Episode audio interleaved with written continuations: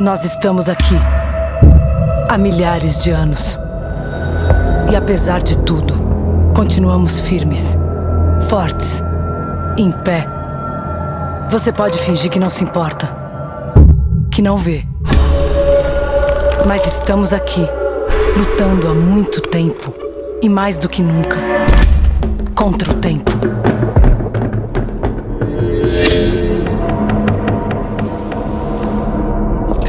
Ainda existe alguma biodiversidade, é por nossa causa. Se chove na cidade ou no campo, também é por nossa causa. Se a medicina tem onde pesquisar novas curas, é porque estamos aqui. Mas não dá mais para sermos ignorados, para passar a vida com gente, tentando derrubar a gente.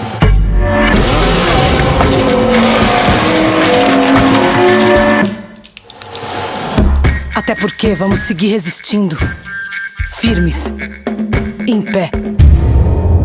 Porque nós somos a floresta. E a floresta somos nós kirimasani. Uri teriyamaku. Arantia premadruk. A tatacupuca acho. Nem o poraque E a floresta somos nós. Há pouco mais de 500 anos, esses dois mundos começaram a se descobrir um ao outro. Os colonizadores portugueses encontraram entre os povos originários um modo de viver totalmente novo. Foi uma descoberta difícil, cheia de conflitos, confrontos, marcada por incompreensões. De início, as relações entre europeu e povos originários foram relativamente amistosas. Havia atração e interesse de ambos os lados. Os portugueses precisavam aprender a controlar a natureza que não conheciam. E certas aldeias tinham interesse em obter instrumentos de metal e em se aliar ao colonizador contra outros grupos indígenas, geralmente seus inimigos tradicionais. Assim, inicialmente, os indígenas cortavam o pau-brasil, carregavam os navios europeus, em troca recebiam objetos. Eram itens de pouco valor para os comerciantes, mas que fascinavam os indígenas. Uma das maneiras de viabilizar a conquista europeia sobre os povos originários era estabelecer relações estáveis com as comunidades através da união de portugueses com mulheres indígenas, tornando-os parentes, podendo usufruir da proteção e do trabalho dos indígenas. No início não havia mulheres brancas, o que também levava os portugueses a procurarem as mulheres indígenas de forma consentida ou forçada, formando famílias quase sempre temporárias e geralmente com mais de uma indígena.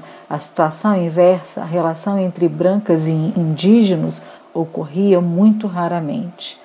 Mais tarde, essas relações logo tornaram-se tensas e difíceis.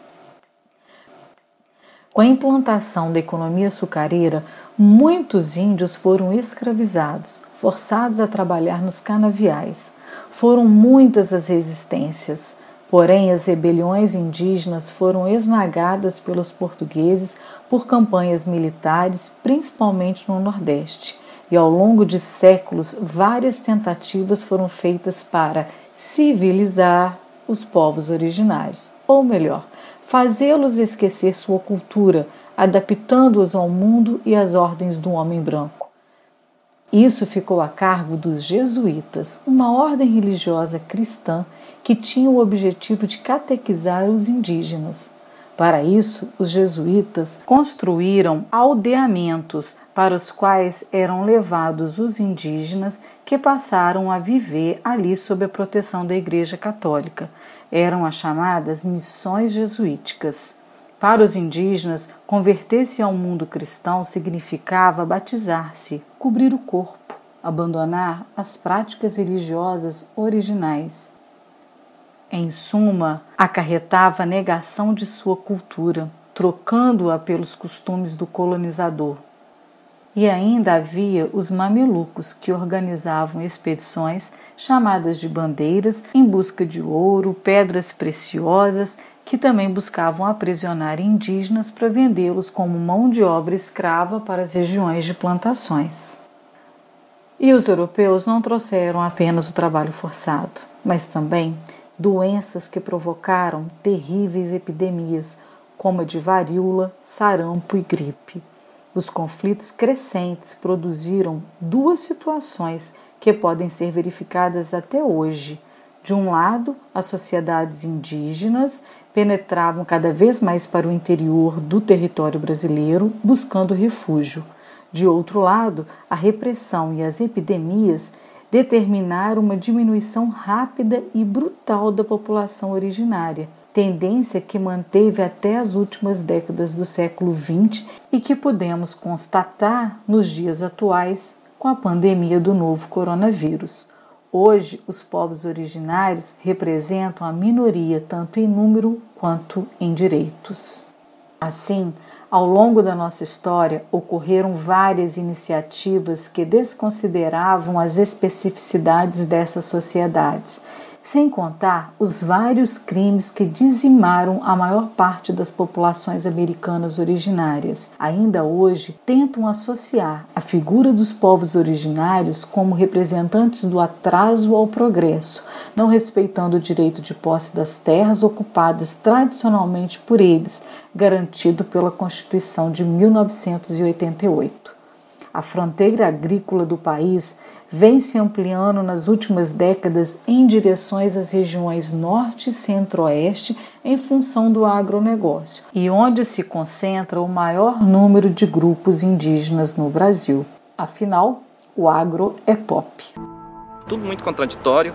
Agronegócio é um nome muito bonito e é um nome ideológico para identificar uma prática histórica, que é uma prática do latifúndio, da exploração e da monocultura no país. Né? Então só muda o nome, né? agora não é mais não é mais capitania hereditária, não é mais Seis Maria, não é mais latifúndio, agora é agronegócio o nome da, da coisa. E, e aí a gente vê que da escravidão indígena e africana, as colheitadeiras movidas por satélite, no final das contas permanece a opressão, a violência contra os nossos povos, a expropriação e, e, a, e o extermínio, né? uma política genocida que definitivamente não recua. Supiritama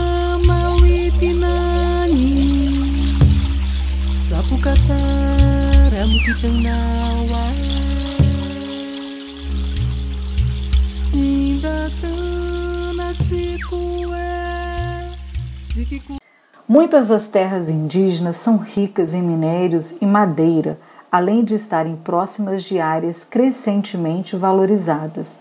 Assim, assistimos até hoje constantemente notícias nas mídias e nos jornais a respeito de conflitos entre os povos indígenas e não indígenas.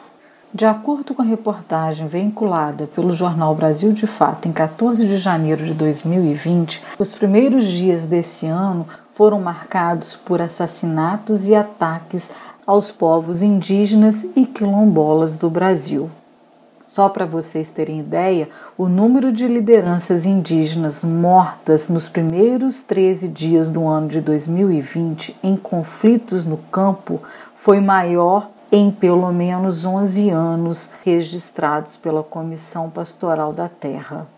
Em meio à pandemia, as invasões às terras indígenas trazem o risco extra de contaminação de aldeias e povos inteiros, devido às especificidades dos povos indígenas, à vulnerabilidade social de diversas comunidades, gerando um risco real de genocídio indígena. Diante disso, o Ministério Público Federal emitiu uma série de recomendações a órgãos públicos, ministérios, estados e municípios para proteger as comunidades indígenas e seus territórios de garimpeiros, madeireiros, grileiros e demais invasores. No dia 11 de abril de 2021, o Fantástico denunciou uma festa clandestina que estava acontecendo num iate que transitava pelo rio Amazonas. Os turistas desse iate chegaram a descer pelo menos quatro vezes durante o passeio clandestino para visitar comunidades ribeirinhas e indígenas, de acordo com a polícia local. E mais, não usavam máscara e nenhum tipo de proteção contra a Covid-19, colocando em risco não apenas a vida deles, como também dos povos que foram visitados. Usuta Sani Supitashi Raritama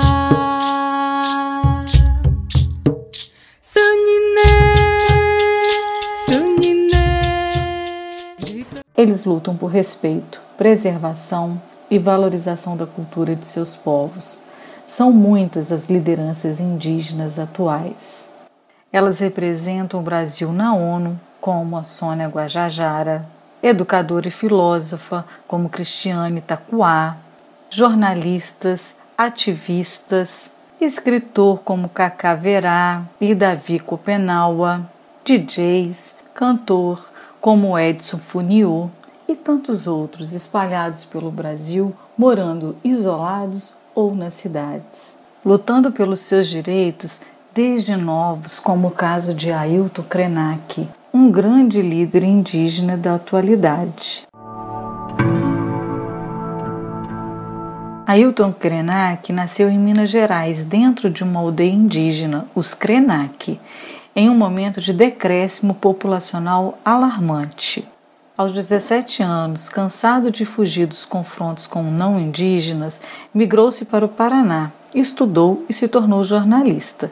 Iniciava-se assim sua luta em defesa dos povos indígenas. Durante a década seguinte, trabalhou na organização e divulgação de um movimento indígena, adentrando importantes espaços de debate como o Congresso Nacional e as organizações das Nações Unidas para exigir a atenção das autoridades à luta dos povos indígenas. Retornou para Minas Gerais, permanecendo no estado até hoje. Atualmente mobiliza populações para o intercâmbio cultural entre indígenas e entre eles e não indígenas. Ailton fez um discurso histórico durante a Assembleia Nacional Constituinte em 1987, onde defendia a emenda constitucional que tratava dos direitos dos povos indígenas. Durante sua fala, Ailton Krenak passou a tinta de genipapo em todo o seu rosto, um gesto que simboliza luto para os Krenaks. Muito triste perceber que o discurso de Ailton ainda é tão atual. Nesse processo de luta de interesses que tem se manifestado extremamente aéticos e eu espero não agredir com a minha manifestação o protocolo dessa casa, mas eu acredito que os senhores não poderão ficar omissos, os senhores não terão como ficar alheios a mais essa agressão, movida pelo poder econômico, pela ganância, pela ignorância do que significa ser um povo indígena. O povo indígena tem um jeito de pensar, tem um jeito de viver, tem condições fundamentais para a sua existência e para a manifestação da sua tradição, da sua vida, da sua cultura, que não colocam em risco e nunca colocaram a existência sequer dos animais que vivem ao redor das áreas indígenas, quanto mais de outros seres humanos.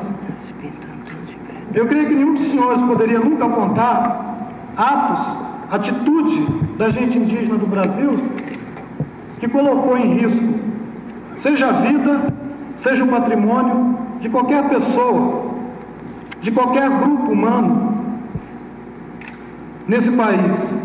E hoje nós somos o alvo de uma agressão pretende atingir, na essência, a nossa fé, a nossa confiança de que ainda existe dignidade, de que ainda é possível construir uma sociedade que sabe respeitar os mais fracos, que sabe respeitar aqueles que não têm o dinheiro para manter uma campanha incessante de difamação, que saiba respeitar um povo que sempre viveu a revelia de todas as riquezas. Um povo que habita casas cobertas de palha, que dorme em esteiras no chão, não deve ser identificado de jeito nenhum como um povo que é o inimigo dos interesses do Brasil, inimigo como os interesses da nação e que coloca em risco qualquer desenvolvimento. O povo indígena tem regado com sangue cada hectare dos 8 milhões de quilômetros quadrados do Brasil. Os senhores são testemunhas disso. Eu agradeço a presidência dessa casa, agradeço aos senhores e espero não ter agredido com as minhas palavras o sentimento dos senhores que se encontram nessa casa. Ele foi um, um dos melhores articuladores políticos da União das Nações Indígenas e foi o melhor advogado dos povos indígenas quando na Constituinte pintou o rosto. Ele expressa para mim todas as lágrimas de 5 milhões de brasileiros índios que morreram nesta terra. Tantas nações indígenas que ainda continuam chorando. É o